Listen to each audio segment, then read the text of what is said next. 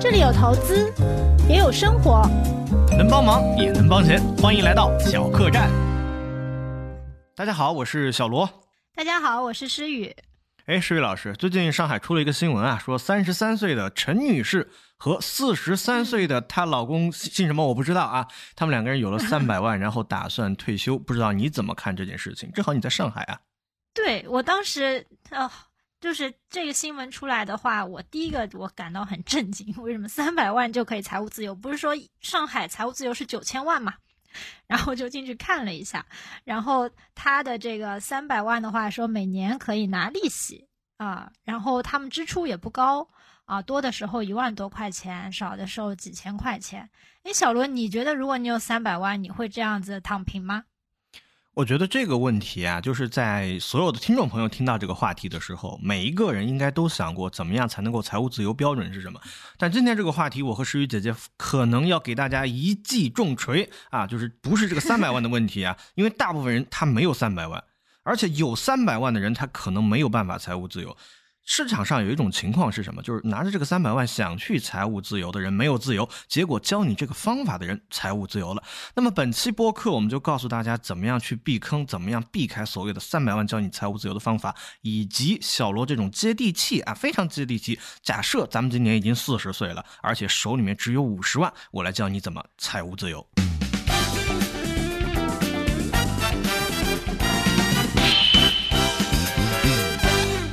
点很好啊，确实，我之前听说过一句话，就是最能赚钱的人，就是那些教人赚、教人怎么赚钱的人。哎哎哎，你这个话在这个地方说，你得注意点啊。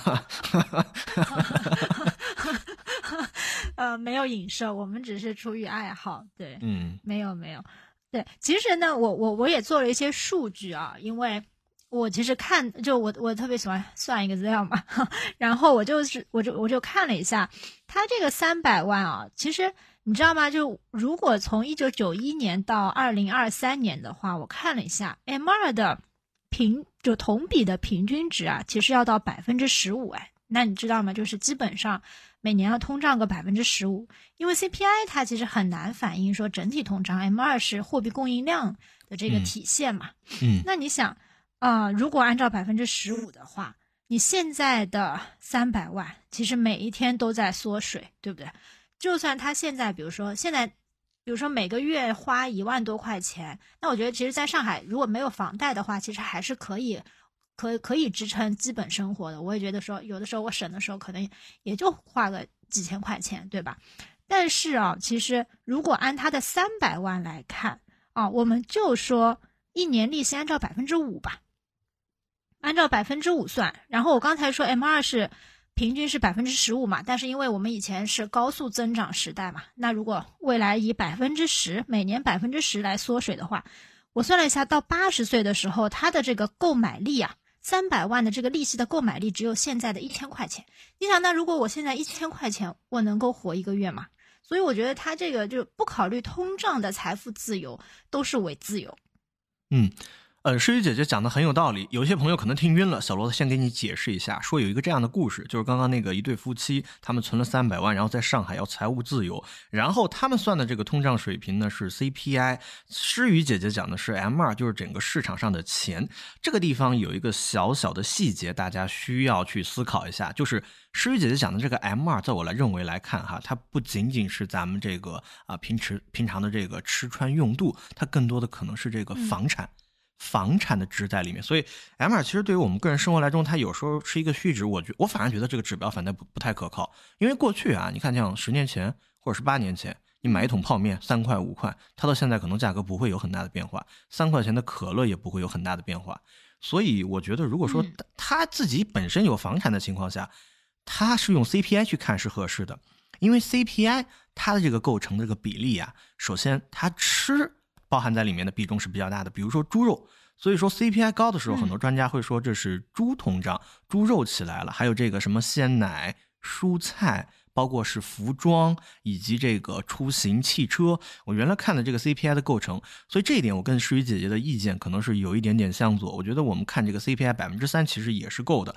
那么上海的这一对夫妻，他们为什么有三百万就敢有这样的底气去财务自由呢？我拆分了一下，有这么几个因素。首先，我们来讲一下什么叫做财务自由。财务自由这个指标啊，我认为有两点。第一个，咱们叫物质自由；第二个，相对应的肯定是精神自由嘛。他的三百万肯定指的是物质自由，就是说我这三百万存在银行，每年有百分之几的利息，然后折算到每个月的花销上，能够抵御我今天的支出。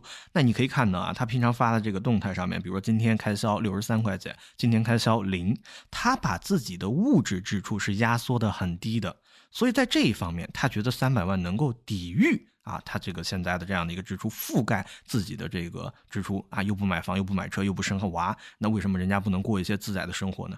我们今天讨论这个话题呢，啊，我个人感觉这个三百万对他来说，他这样花有可能是一件好事情。你知道为什么吗，水姐姐？为什么？因为很多人有这个三百万，我给你假设啊，他在二零一九年或者是二零二一年的时候。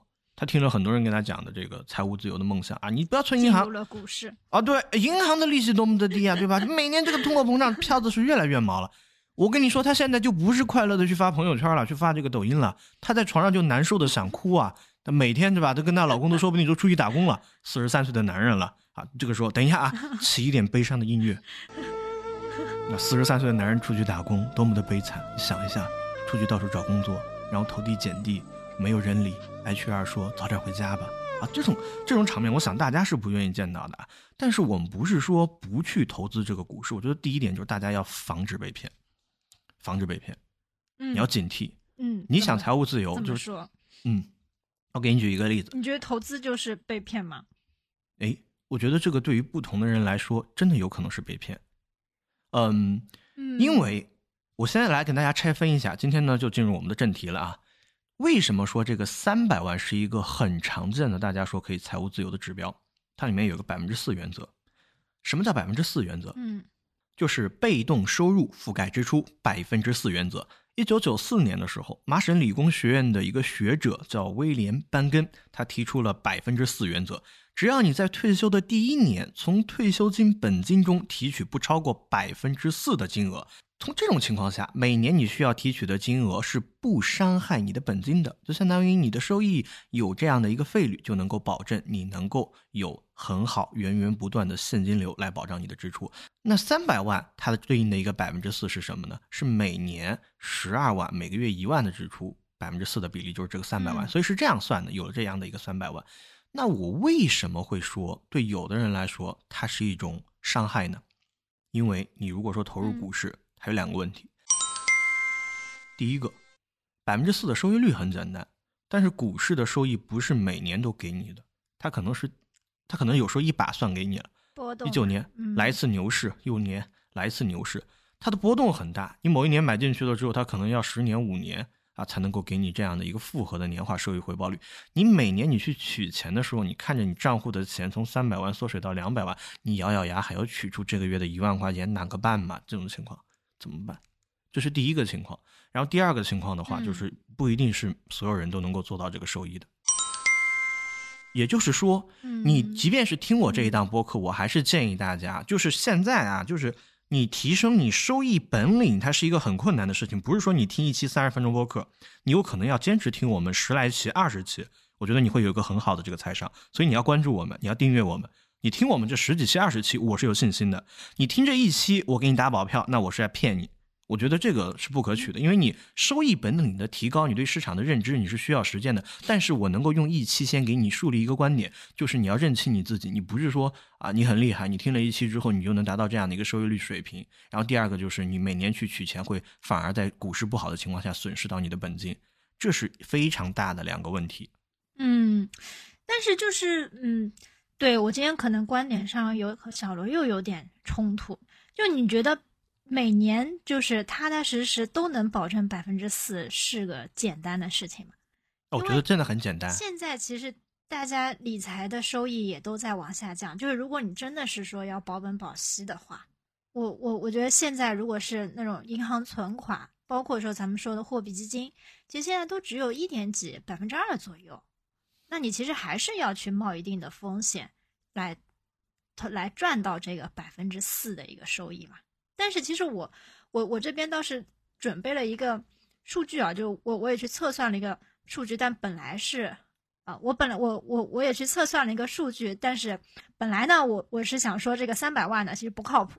那如果你有这个百分之四的原则呢，哎，我正好发现这个数据正好是百分之四，因为其实大家都会有一些啊这种养老保险，这种就推销养老保险的朋友，我不知道你有没有可能，我已经我已经到了这个年纪了，对。然后呢，我之前是特别排斥这种养老保险，就是说我觉得它一点也不划算，因为我们卖。哎，这个做基金的嘛，做基金运营的嘛，对吧？就卖基金的，动不动就是近十年年化百分之十啊，然后近未来未来，比如说八到十五，对吧？权益资产八到十五，所以像养老保险的话，我我我我来问问你，这个养老保险你觉得划不划算啊？就它是从四十六岁开始，每年交三十万，然后呢，六十岁开始呢，每年可以领十二万六，一直到死亡。啊，然后呢？如果就是它每年都会有现金价值嘛，然后差不多呢，如果你八十岁离世呢，还可以留给子女呢三百四十万左右。你觉得如果是这样的养老保险，你觉得会买吗？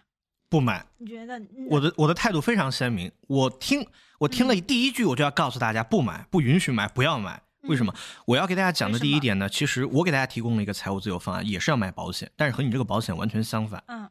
我给大家提供的就是你要去买消费型保险。诗雨姐姐讲的是投资型保险，那甚至还有很多像什么返还型保险，对吧？它这种保险本质上是保险公司拿着你的钱去投资，但是保险公司它这样的投资的一个资产是什么？它大部分都是债券，然后债券其实它的收益率也不是很高，它中间还要赚你一笔，非常的不划算。你刚刚说是四十几岁开始交三十六万，小罗这有个方案，让你在四十岁的时候，你只要有五十万，你就能够安享晚年，有一个财务自由的方案。怎怎么交？但是在你讲这个五十万的方案之前，我要说一下，我算了一下它的报酬率。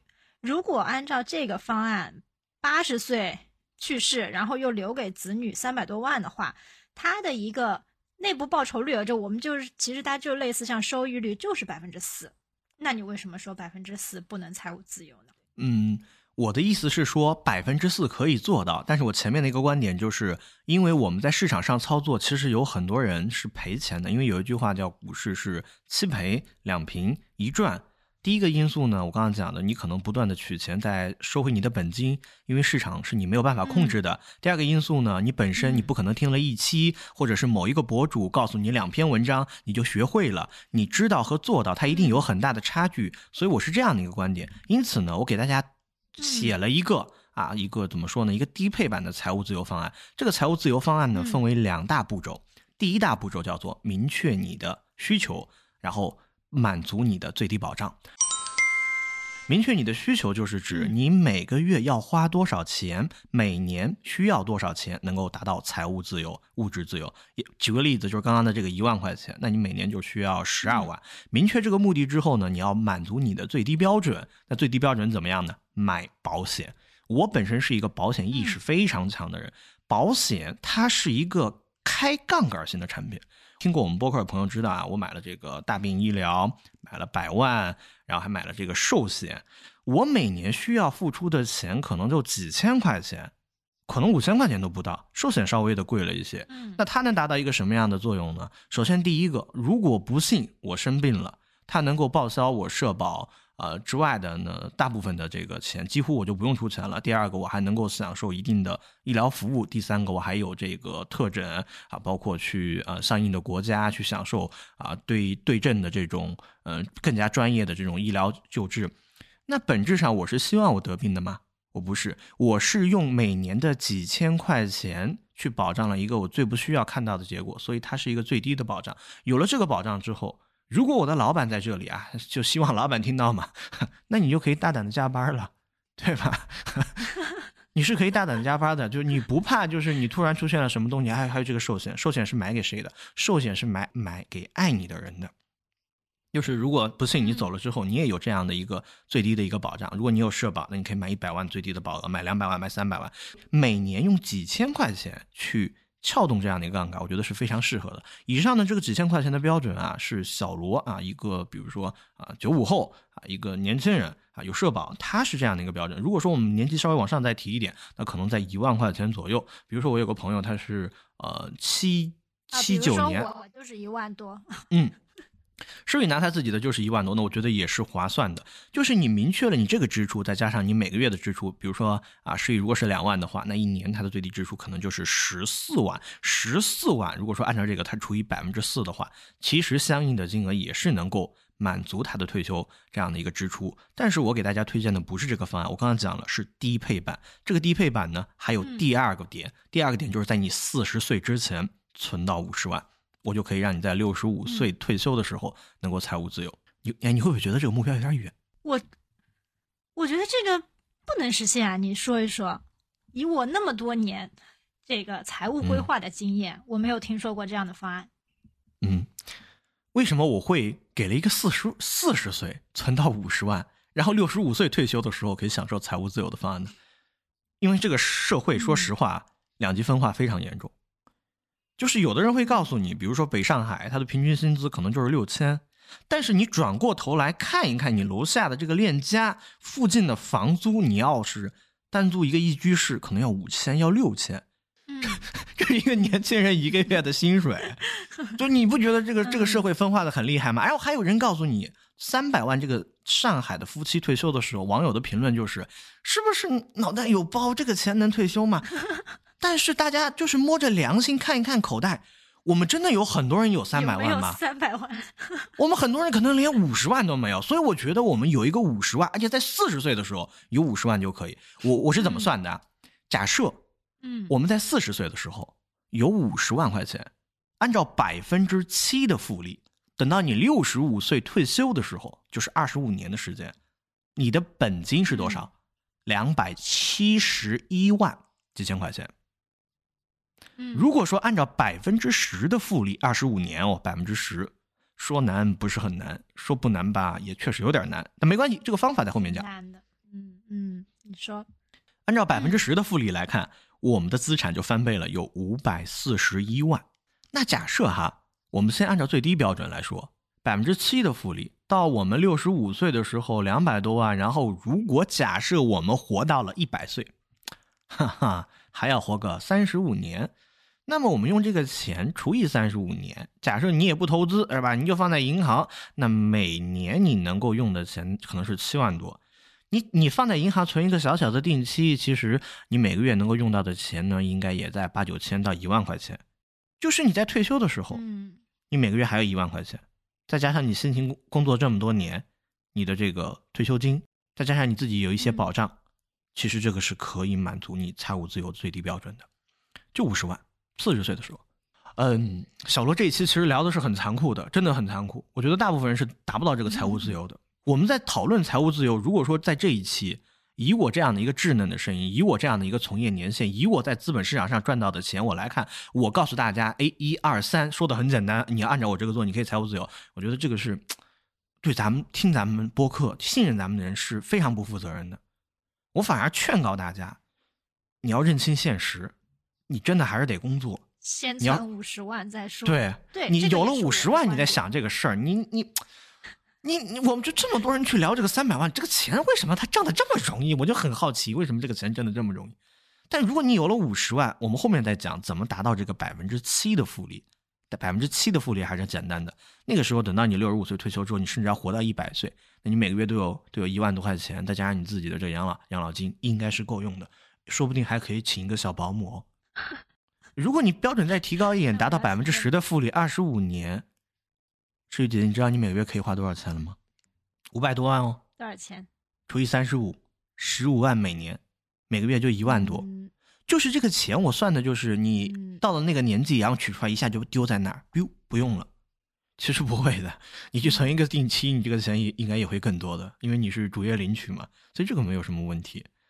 对，但是我觉得我其实看了一些财务自由的一些公式啊，大家其实都是说你的啊月支出除以你的这个就是投资收投资收益嘛。那投资收益的话，其实大家都可以测算百分之七啊，也可以测算百分之十，也可以测算。当然百分之十，我觉得，我觉得其实对普通人人来说是有一些难，因为百分之十就代表他都要投权益，然后呢，这个呃，在这个波动上面它可能比较难熬。但是呢，我我我还是比较坚持我一开始的观点，就是说，我觉得。通胀水平，大家其实还是要算的，就是，啊，你你可能举了一个例子，就是说，哎，泡面，对不对？就泡面，它可能是因为生产力的上升，而这这它本身的这个价格没有涨太多。但是其实，在我的小时候，泡面是很便宜的，就他可能不需要现在三块五块这样子。而且我自己认为是说，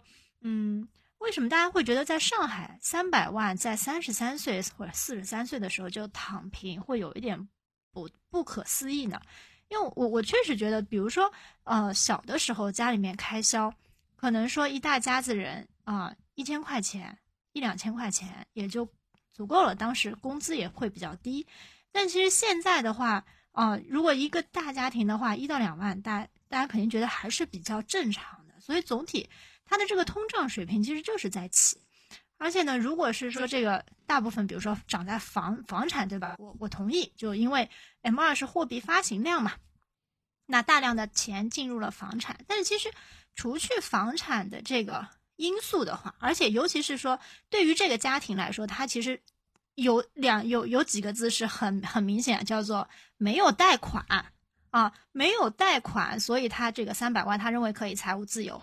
但是如果这个，比如说这个房产未来它也是在缩水的话，其实对于他们来说，他们整体的资产是在缩水的。我觉得这个整体上面就是从三十三岁到或者八十五岁、九十岁，这个时间太漫长了。我认为每个人就最大的确定性就是不确定性嘛。所以，我和小罗的整整体观点的话，我觉得还是就我比较赞同你的观点，是说大家还是要工作，就是你你不能去躺平。当然，这个五十万的这个方案我是认可的，或者说三百万方案我也认可。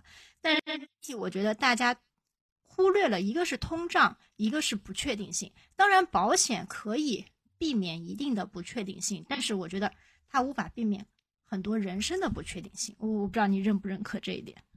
嗯，我认可。在这期节目里，小罗和诗雨主要探讨了三十三岁的陈女士和她老公要退休拥有的三百万该怎么花的事情。诗雨和小罗关于通胀方面啊起了一点点分析。小罗认为 CPI 就可以覆盖，诗雨认为要看 M 二。那么股票可以抵御通胀吗？小罗说的四十岁存够五十万就能够退休，百分之七和百分之十的复利方法又是什么？诗雨针对这种情况给出了什么解决方案呢？明天的理财小客栈，我们再来听一听下期他们怎么聊。哎呀，进度条没了，别着急，下期节目更精彩。每周六上午十点前，我们不见不散。